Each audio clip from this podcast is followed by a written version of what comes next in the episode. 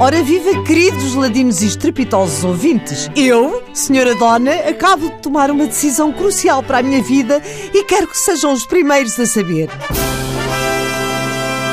Eu vou escrever um livro! Um livro? Perguntam vocês. E eu, um livro. E porquê? Porque estou cansada de não fazer nada. Quando o meu falecido ainda não era falecido, eu ainda dava umas passeatas. Às vezes fazíamos uma extravagância. Íamos jantar fora, dois galões e dois corações mistos numa pastelaria muito boa. Mas agora estou sem marido, embora tenha uma pincha, como vocês sabem, é minha bicho. Mas que realmente passa o dia a dormir e come um pratinho de ração. Eu sou um pisco a comer e, e faz-me falta um entretém. De maneira que pensei, Olha lá, eu trato-me a mim por tu. Porquê é que tu não fazes como toda a gente e escreves um livro? Não há cão nem gato que não edite um livro? E já deitei mãos à obra.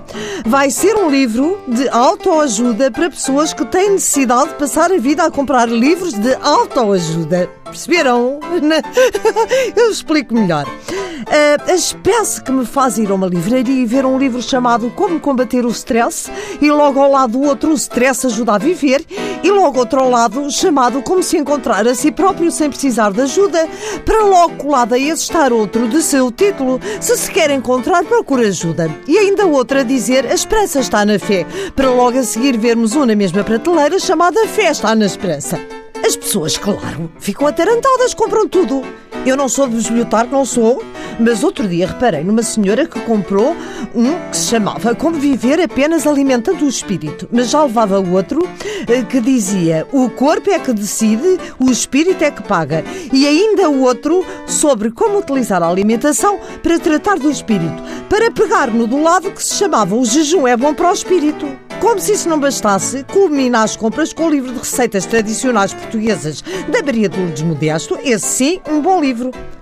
Não há nisto tudo uma grande contradição. A mim faz-me uma espécie danada, porque eu toda a vida me ajudei a mim própria. Se não fosse eu a puxar pelo meu ego, vai lá, vai.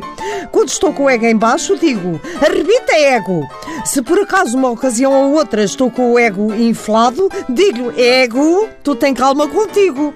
E assim me vou equilibrando. Faz-me espécie que as pessoas precisem de tanta livralhada. Daí a minha decisão.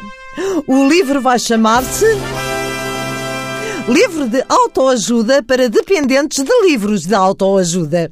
E vou assinar sob pseudónimo. Vou assinar Walter Ego Mãe.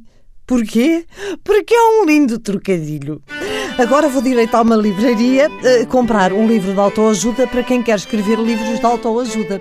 Mas já sei o que é que me vai acontecer. Eu chego lá e digo à pequena: Eu queria um livro de autoajuda para pessoas que querem escrever livros. A senhora quer um livro de bolso, quer um livro grande e não quer um audiolivro.